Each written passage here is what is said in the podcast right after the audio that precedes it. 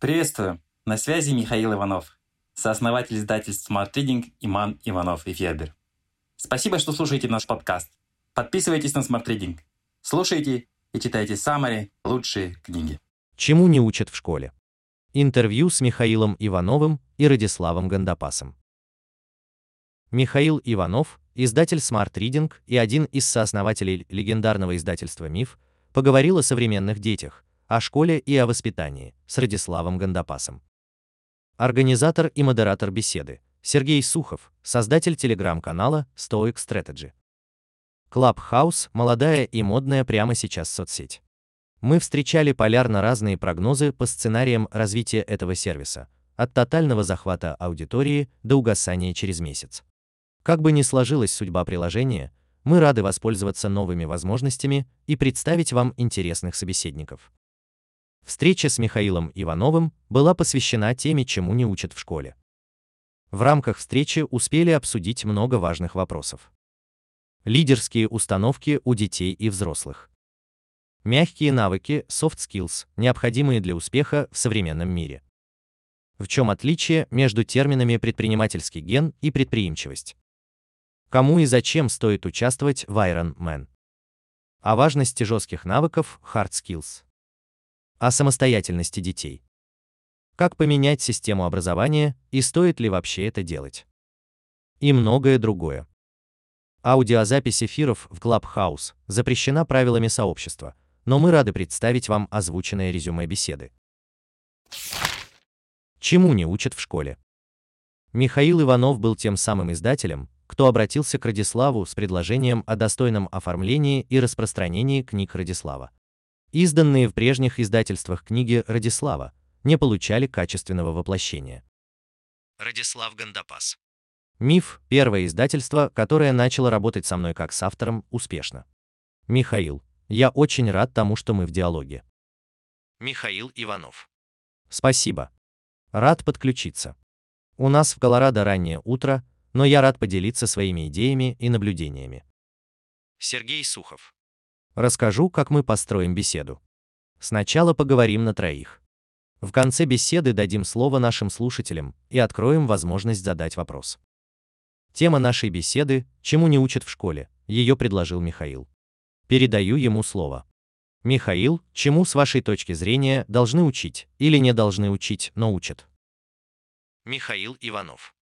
Действительно, есть много того, чему не учат в школе. Моя супруга в прошлом году руководила созданием книги «Чему не учат в школе». Она была автором идеи и написала ряд текстов. В книге собраны 50 мягких навыков, которым не учат в традиционной школе. Целевая аудитория книги – дети от 9 лет. Детей учат читать и писать, но таким базовым навыкам, как работа в команде, эмпатии, не учат в школе. Научить этому – задача как родителей, так и хороших учителей. Интересно, что нашу книгу читают в основном родители и не всегда читают дети. Я думаю, что традиционные школы отстают от вызовов, которые современный мир ставит перед детьми. Чтобы дети были готовы к этим вызовам, мы стараемся сочетать обучение в школе с обучением в семье. Люди с блестящими результатами в математике, физике, химии могут страдать тем, что у них не развит эмоциональный интеллект. Многие отличники становятся не очень счастливыми людьми в жизни. Не потому, что у них не хватает интеллекта, а часто потому, что у них не хватает умения взаимодействовать с другими людьми. От этого могут происходить настоящие трагедии в их жизни. Поэтому двойная роль и семьи, и школы в том, чтобы готовить детей к новым вызовам. А этих вызовов будет много. Только что мы издали саммари на новую книгу Билла Гейтса про изменение климата. Эти изменения происходят не очень быстро, и мы можем их не замечать но мне кажется, что наши дети столкнутся с колоссальными климатическими проблемами. Мы живем в Болдере, штат Колорадо, США. Прошлый год был самым жарким годом за всю историю наблюдения. Думаю, вы сами это замечаете. Когда у нас развиты интернет-коммуникации, TikTok, WhatsApp, Clubhouse, дети отучаются общаться в обычном формате. Я вижу довольно типичную ситуацию, когда дети больше времени проводят с гаджетами. И когда они встречаются в компаниях лично, то не очень понимают, как общаться друг с другом. Навык живого общения теряется. Если мы говорим про язык письменных коммуникаций, наши дети общаются в основном не сильно большими предложениями. Радислав Гандапас. Школа выполняет вполне понятный социальный заказ. Но, как гласит мудрое изречение, человечество всегда готовится к прошедшей войне. То есть оно разрабатывает стратегии победы в той войне, которая уже закончилась. Точно так же школа часто выполняет социальный заказ уже ушедшей эпохи. Не постиндустриальной, а индустриальной.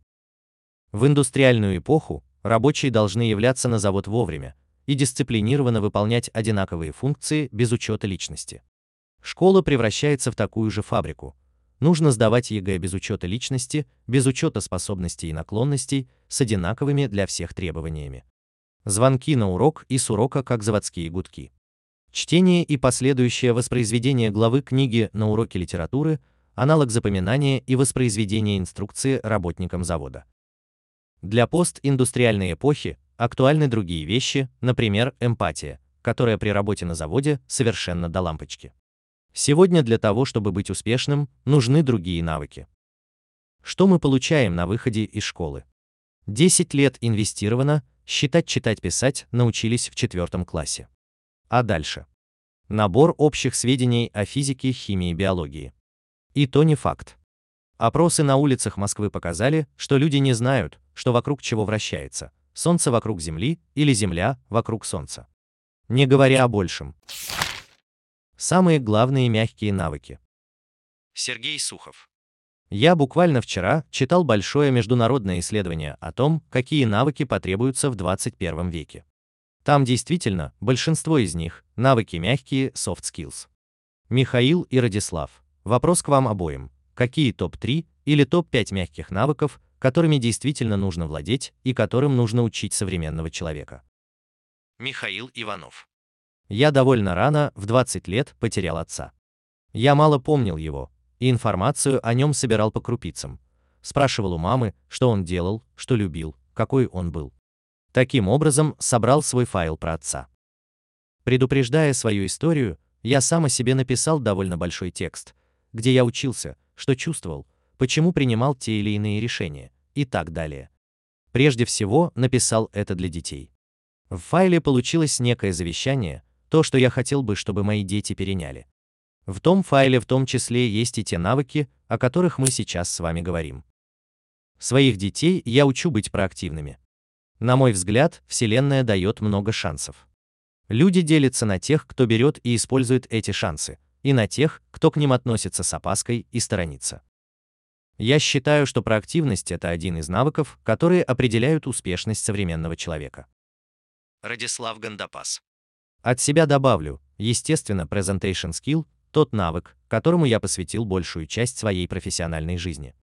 Этот навык открывает море возможностей перед людьми, чем бы они ни занимались, как перед ювелиром, так и перед архитектором, как перед стартапером, так и перед менеджером. Сюда входит способность своими идеями делиться с большими группами людей, увлекая, доходчиво объясняя и так далее. Это навык 21, 22 и 23 века. Второй навык – это навык принятия решений. Я вижу, как многие люди ограничивают свой потенциал тем, что они не в состоянии принять решение. Они либо не в состоянии принять точное решение, либо решение затягивают. Напомню, что у решения есть два основных критерия – точность и скорость. Точность – это то, в какой мере решение эффективно решает проблему. Скорость – тот промежуток времени, за который это решение принимается. Люди могут так долго сомневаться, что принимать решение уже не нужно – проблема решается сама собой, и далеко не всегда по предпочтительному сценарию. Третий навык – навык решения проблем. Проблемы возникают ежедневно. В частности, это конфликтные ситуации. Многие ждут мудрого учителя, который придет и научит не конфликтовать. Такого не бывает. Нужно учиться самостоятельно решать проблемы. Вообще любой топ – это всегда, конечно, ущербный список. Свой топ-3 я называю вот с такой оговоркой. Михаил Иванов. Я бы поделился навыком, которому почему-то не учат ни в одной школе, это навыки медитации. Я сам практикую медитацию относительно недавно, года 4. Моя супруга ведет классы по медитации. Медитации мы стараемся научить наших детей. Нашей дочери 16 лет, она медитирует каждый день. Нашего сына, ему 8 лет, мы учим медитировать. У него гиперактивность, ему очень сложно. Но даже простая медитация с дыханием на несколько минут сильно помогает. Я удивляюсь, почему этому простому навыку не учат в каждой школе. Я серьезно задумался о медитации, когда прочитал книгу «Принципы» Рэя Далио. Он утверждает, что по полчаса в день занимается медитацией, и от этого сильно улучшается качество его жизни и качество принятия решений. В современной жизни на тебя сыпется много потоков информации, энергии, эмоций. Если не останавливаться, эти потоки сносят тебя. В жизнь Рэя Далия медитацию принесли Битлз. Я подумал, что если эти довольно прагматичные люди во взрослом возрасте нашли для себя медитацию и начали ее практиковать, то в этом что-то есть. Я начал углубляться в эту практику и с трудом представляю себе сейчас жизнь без медитации. В российском обществе не очень много людей медитирует, и еще меньше людей учат этому своих детей. Я считаю, что такая практика для ребенка – то же самое, что гигиена для тела. Медитация – это практика для духа. Может, после этой встречи вы сами попробуете медитировать. Здесь нет ничего опасного. Если у вас есть учитель, который проведет вас, мне кажется, это будет ценно. О предпринимательском гении и предприимчивости. Сергей Сухов. Радислав часто говорит о том, что лидерами не рождаются, а становятся. Но почему-то именно Михаила мне часто приводят как пример прирожденного предпринимателя, человека, обладающего неким ДНК предпринимателя. У меня вопрос к вам обоим. Как вы считаете, рождаются ли предпринимателем? Радислав Гандапас. Я настаиваю на том, что лидерами рождаются все, но не все ими становятся. Как поэтами. Все рождаются способными складывать из букв стихотворные строчки, но не все становятся поэтами. Лидерство – это не потребность для человека. Довольно часто на лидерство человека толкают обстоятельства, выступая неким катализатором. Многие люди начинают писать стихи, влюбившись. Точно так же лидерами становятся стихийно. Повышение по службе, брак, необходимость добыть деньги. И лидерство становится единственной выигрышной стратегией. В лидерстве нет ничего, что привлекает само по себе, это не красная ковровая дорожка. Поэтому стремление к лидерству как таковому довольно странно. Я бы направил к психиатру того человека, который говорит, что надо в себе развивать лидера. Лидерство – это инструмент, определенный набор навыков. Но также это еще и деятельность. Лидерство, как и всякая деятельность, совершенствуется по мере ее выполнения. А вот такое понятие, как предприимчивость, повышает шансы в любой профессии. Если скрипач сейчас играет в подземном переходе, но возьмет и займется самопродвижением, нетворкингом, активизирует старые связи, станет сам себе продюсером, он получит более высокий спрос на свои услуги, более высокие заработки. Даже при том, что по уровню исполнительского мастерства он может быть гораздо ниже своих коллег. То же самое касается работников из сферы ювелирного искусства, живописи, архитектуры и многих других сфер. У меня однажды работал парт-тайм водитель. В какой-то момент у него таких клиентов, как я, образовалось больше, чем он мог обслужить. И тогда он нанял еще пятерых своих менее предприимчивых коллег, стал диспетчером и присылал мне машины с другими водителями. Он стал зарабатывать втрое больше, работая втрое меньше. Он проявил предприимчивость и перешел в класс предпринимателей. Предприниматель – это все-таки класс, который подразумевает определенные строгие рамки. А я бы сказал, что в любой профессии есть место предприимчивости. Если человек работает в найме и проявляет предприимчивость, он становится более ценным сотрудником. Кстати, про активность, о которой говорил Михаил, важная составляющая этой предприимчивости. Михаил Иванов. Мне кажется, что успешными становятся те бизнесы, в которых есть и предприниматель, и администратор, и другие роли. У Ицхака Адизиса есть очень хорошая классификация этих ролей. Мне всегда казалось, что я более эффективно работаю в команде. И в МИФ, и в Reading мы работаем командой. Действительно, у меня есть навыки, связанные с нетворкингом, с продажами, с презентацией, и, может быть, в меньшей степени развиты другие навыки. Я когда-то людей делил на два типа – людей Excel и людей PowerPoint. Люди Excel – это интроверты, которые могут хорошо работать в финансах, прекрасно вылавливают блог, но очень редко видят большую картину. Прекрасный пример типа людей PowerPoint – Игорь Ман. Он делает прекрасные презентации, хорошо зажигает. Но если вы попросите Игоря разобраться в файле финансовой отчетности, он сразу замашет руками. Люди отличаются по психотипу и склонности к риску. В этом плане я действительно предприниматель. Когда я продал свою долю в МИФе и уехал жить в США, я довольно хорошо инвестировал, мог бы жить припеваючи, не занимаясь ничем. Но для меня это невозможно. Каждый день ко мне приходят идеи. Я подсматриваю идеи у разных бизнесов, что-то мне очень нравится, где-то я вижу недоработки. Сейчас я работаю над книгой, которая называется «50 новых моделей экономики». В ней я описываю модели, которые вижу здесь, и которые можно скопировать на других рынках. Это такая исследовательская работа. Я считаю, что предпринимательский ген существует. На мой взгляд, предпринимательство – это готовность рисковать. Также предпринимательство зависит от возраста. Взрослым людям, которые привыкли к стабильной зарплате, значительно сложнее взять на себя риск и попробовать что-то новое, чем молодым ребятам. Бывают люди, которые начинают собственный бизнес и в 40, и в 50 лет, но это скорее исключение. В Facebook я вижу людей, которые пишут про свой бизнес. Явно видно тех, кто болеет за свой бизнес. Они пишут фантастически интересные истории. Мне хочется у них покупать. И есть люди, которые редко пишут о том, чем занимаются. У них покупать мне не хочется. Мне кажется, что предприимчивость как качество есть у любого человека. А вот предпринимательство, связанное с тем, чтобы построить свой бизнес, есть не у всех. Самые мудрые из предпринимателей понимают, что у них самих нет ряда качеств для создания бизнеса как бизнеса, который приносит ценность. Я вижу разницу между бизнесом и соло-бизнесом. В Колорадо я занимался тренерской профессией. Это не бизнес, это профессия.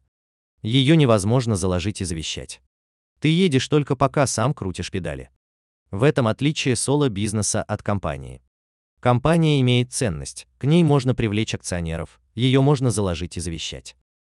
Не всегда стоит путать профессию и бизнес. Если ты хочешь построить бизнес, нужно строить команду. Как говорил Майкл Джордан, таланты могут выигрывать игры, а чемпионаты выигрывают только команды. Радислав, мне просто интересно. Вы все-таки соло-предприниматель или у вас есть своя компания? Радислав Гандапас. У меня есть люди, которые обеспечивают определенную поддержку. Но если меня вынуть из этой системы, то она перестанет работать. За время пандемии мы освободили офис от сотрудников. Часть из них нашли другую работу, потому что вне офиса им делать просто нечего, а задачи по обеспечению офлайн мероприятий стали неактуальными. Задачи, которые решаются сейчас, обеспечиваются аутсорсинговыми командами. Часть людей из этих команд я даже не видел в глаза. Не знаю, можно ли назвать такую структуру моей компанией или командой. Еще есть несколько бизнес-проектов, совладельцем которых я являюсь. Также есть проекты, в которых я выступил в роли инвестора и от которых сейчас получаю дивиденды. Но ни в одном из этих бизнесов я не являюсь первым лицом. Ironman и бизнес. Сергей Сухов. У нас прошла половина беседы. Давайте слушателям откроем возможность задать свой вопрос. Слово Асаду. Асад. Вопрос к Михаилу. В вашей биографии написано Ironman. Я бы хотел спросить, для чего этот Ironman? Для души или для результата? Нужно ли бежать марафон для того, чтобы прокачать бизнес-скиллы, или это наоборот для тех, кто уже состоялся как бизнесмен? Как этот опыт влияет на бизнес? Михаил Иванов. Спасибо за вопрос, он довольно многоплановый. Считается, что Iron Man – это такой новый ответ на кризис среднего возраста. 40 лет, добились успеха, уже съездили на Гавайи, есть Мерседес, и все это не радует. Есть вызовы, которые вы не можете купить. Финиш в Ironman вы не можете купить. Это можно заработать потом, кровью, десятками часов тренировок. Чаще всего таким видом спорта занимаются люди, у которых есть деньги, время и амбиции. Такой класс людей, типа А-класса. Я помогал готовиться к Ironman людям из топ-50 списка казахстанского Forbes. Это люди, которые ставят очень амбициозные цели, чем бы они ни занимались. Процесс подготовки к Ironman меняет жизнь человека. Если вы занимаетесь волейболом или баскетболом и играете несколько раз в неделю вместе с коллегами, это никак не меняет вашу жизнь. Если вы решили взять Ironman, вам придется заниматься каждый день. Вам придется изменить свою диету. Вас будет больше занимать то, какие колеса стоят на вашем велосипеде, чем то, какие автомобили стоят у вас в гараже. Это очень интересный вызов для людей среднего возраста. Это та вещь, которая часто меняет жизнь в очень хорошую сторону. Если вы не занимались этим, я советую присмотреться, но начать нужно с маленьких шагов. Научитесь плавать, пробегите 10 километров, полумарафон. Это значимо улучшит качество вашей жизни. То, что касается бизнеса и Ironman. Ironman учит очень эффективно управлять своим временем. У меня было несколько клиентов, у которых по пятеро детей и собственный бизнес. Я преклоняюсь перед их мастерством управлять своим временем. Не бывает того, что у вас нет времени. Бывает то, что у вас не хватает приоритетов. Поделюсь японской притчей. Учитель спрашивает ученика, почему ты не выполнил домашнюю работу? Ученик ответил, у меня не было времени. А сходил ли ты в туалет за это время? Конечно, сходил. На важное время всегда находится. О навыках работы своими руками и самостоятельности. Ярослав. Здравствуйте. Я предприниматель, сейчас нахожусь в США. Я подключился на этапе, когда вы обсуждали hard skills и soft skills. Почему-то мне показалось, что было несколько негативное восприятие hard skills. Но мне кажется, что в наше время hard skills важны не меньше, чем soft skills. При этом в связке с дисциплиной. Приведу пример. Я знаю несколько людей, которые заканчивали университеты Лиги Плюща по той или иной специальности, но в итоге находили себя в достаточно необычной сфере. Например, мой друг научился работать с деревом. Сейчас он успешный владелец компании, которая производит кухонную мебель. При этом его семья владеет зданием, в котором проходят Бродвей-шоус. Это один момент. Второй момент я наблюдаю по своим детям. Когда мы сдали своего ребенка в обычную американскую школу, он начал демонстрировать успехи. Наша первая реакция была «Отлично, у тебя получается». Затем мы разобрались, что кроме обычных школ есть еще Advanced программа и Gifted программа. Сейчас он во втором классе, посещает Gifted программу. Там достаточно жесткий график, у них нет классических звонков с перемены на перемену, при этом дисциплина жесточайшая. У них много предметов, а концентрация на техническом направлении. Когда в своих проектах я вижу 20-летних сотрудников, которые упираются и не хотят обучаться новому, меня это совершенно удивляет. Мне кажется, что новому поколению необходимо прививать hard skills, хотя бы что-то одно, например, игра на гитаре, и в то же время дисциплину. Радислав Гандапас. С этим сложно спорить. Михаил Иванов. Я вообще считаю, что что-то нужно уметь делать своими руками.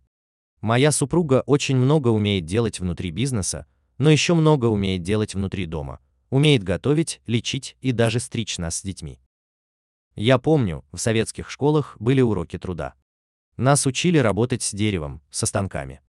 А сегодня многие люди не умеют работать руками и делать мелкий ремонт.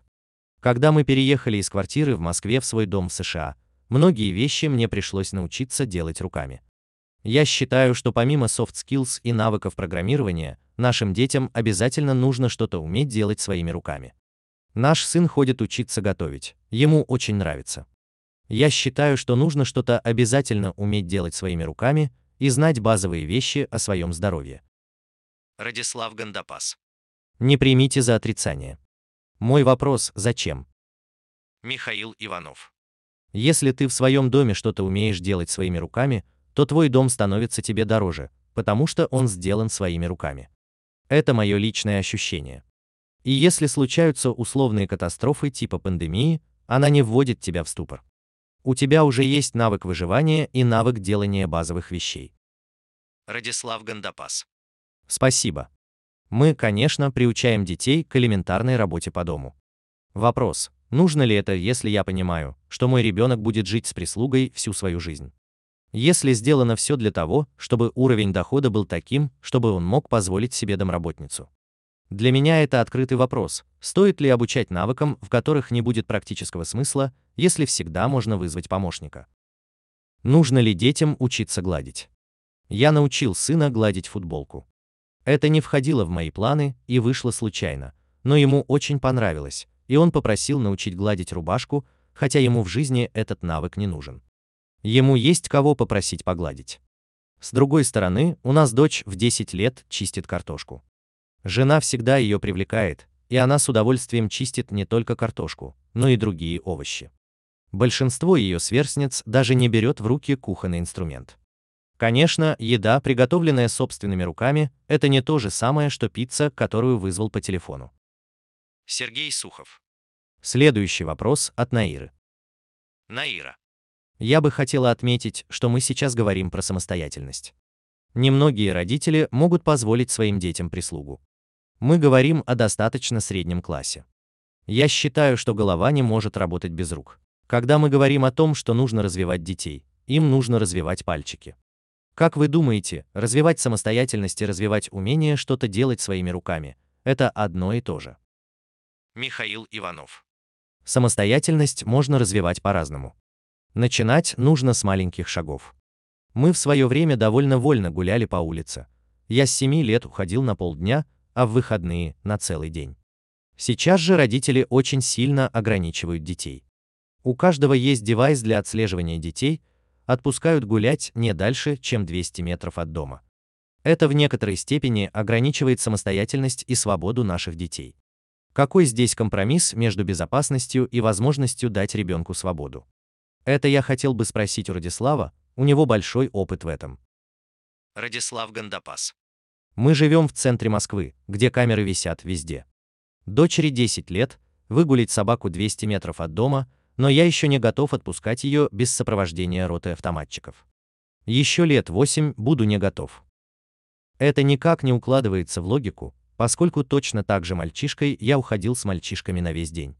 Мы купались в море на дальних пляжах, где не было спасательных станций и волнорезов. Мы плавали гурьбой, топили друг друга, непонятно что ели, отдирали мидий от камней и на каком-то листе кровельного железа этих мидий жарили и ели. Это был наш обед. Возвращались домой затемно, когда мама звала уже охрипшим голосом. Летом это продолжалось каждый день. Я не знаю, что чувствовали мои родители. Уровень безопасности, конечно, был никакой. Наверное, был и киднеппинг, наверное, были и маньяки в тех же пропорциях, что сейчас. Но не было технической возможности контролировать ребенка. Насколько я помню, к этому все нормально относились. Сегодня мне сложно отпустить ребенка даже на 200 метров от дома в светлое время суток под камерами наблюдения на улицу, заполненную людьми. Да и не только мне, многим. Это нерационально и невозможно объяснить безопасностью. Я думаю, что общая невротизация общества ведет к такому ограничению возможностей ребенка. Да и дети сами уже не рвутся. История, когда невозможно загнать ребенка домой из двора, это реалии уже 20-летней давности. Это, несомненно, ограничивает самостоятельность ребенка, в том числе в принятии решений. Идя через парк, я понимал, что на вон ту группу парней лучше не нарываться.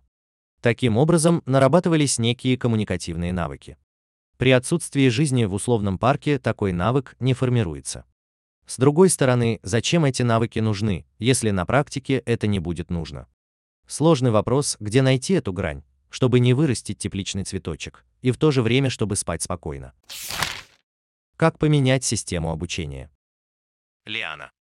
В России в 2020 году около миллиона детей пошли в первый класс. Как можно достучаться до того, чтобы в школах начали происходить глобальные изменения? Например, начали рассматривать тему эмоционального интеллекта. Хотелось бы на это повлиять. Радислав Гандапас. Изменить школу вы не успеете. Но сменить школу вы успеете. Есть разные школы, в том числе частные. Просто сделайте хороший мониторинг и выберите самую подходящую школу. Нужно моментально забирать ребенка из школы, где детей стращают, оскорбляют, обвиняют в чем-то, постоянно пытаясь на этом манипулировать. Нужно искать частные школы, где развивают нужные ребенку навыки, где ему учиться весело и интересно, где сам процесс учебы будет для него увлекательным. К сожалению, мы наблюдаем такую проблему, как отвращение к обучению. Я работаю в индустрии обучения и развития. Я встречаюсь с тем, что взрослые люди говорят, нет, только не учиться. Школа у этих людей вызвала аллергию на развитие, сам процесс обучения вызывает у них отторжение. А люди прикрывают это скепсисом по отношению к тем, кто обучает. Невозможно быть актуальным в мире будущего, испытывая отвращение к процессу обучения. Нужно отдавать ребенка в ту школу, где от процесса обучения он получает удовольствие. Все остальное вторично. Михаил Иванов. Я не знаю, как изменить всю систему. Сделайте свою систему. Когда в Москве мы переехали с Курской на речной вокзал, то не нашли хорошей школы и сделали свою школу. Наша дочь училась в нашей частной школе, которую мы создали специально для этого. Это можно сделать. Сейчас есть колоссальные возможности и система homeschooling, домашнее обучение. Правда, у homeschooling есть и свои проблемы. Общение с родителями и общение со сверстниками – это совершенно разный тип общения. Если вы учите ребенка дома, он лишается общения со сверстниками. С другой стороны, ваш ребенок может ходить на разные секции. Именно там могут образовываться более глубокие связи. Выходов довольно много, но это требует вашей личной проактивности. Воспитание детей – это ваша личная обязанность и ваша личная энергия. На одну школу рассчитывать не стоит. Наша дочь ходит в school, а сын ходит в elementary school, в частную школу Монтиссори. Нам очень нравится подход Монтиссори но каждый из детей по вечерам чем-то занимается дополнительно. Не может школа полностью закрыть потребности в образовании и развитии человека. Создайте домашнюю школу. Я уверен, что если вы соберете еще 5 детей, то сможете собрать хороших учителей и хорошо им платить. Они будут заниматься вашими детьми, получится увлеченная работа. Да, это требует энергии и требует вашего внимания, но эти инвестиции точно окупятся. Сергей Сухов Спасибо всем. Подписывайтесь на наши новости, чтобы не пропустить новые эфиры. До встречи. Михаил Иванов. Если из нашей встречи у вас останется всего несколько мыслей, то я рекомендовал бы вам и вашим детям быть проактивными и научиться медитации. Это будет ваша инвестиция на всю жизнь. Радислав Гандапас. Не забывайте о себе. Дети на вас смотрят как на ролевую модель, как на идеал. Пока дети не повзрослели, они смотрят на родителей некритично. Почему родительство является таким тренингом личностного роста? Вы в глазах детей должны быть лучшим, лучше, чем вы есть на самом деле. А это обязывает вас проявлять перед детьми те качества, которых у вас нет или которые только в зачатке. Если вы вспомните собственные модели поведения, то заметите, что довольно часто вы воспроизводите модели поведения ваших родителей, даже если осознаете их низкую эффективность. Направьте внимание на себя. Вы школа для вашего ребенка, ролевая модель, и в этом огромная ответственность. Помните об этом.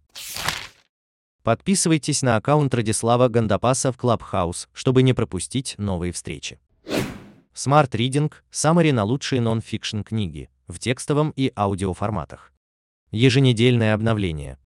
Подписывайтесь на сайте smartreading.ru.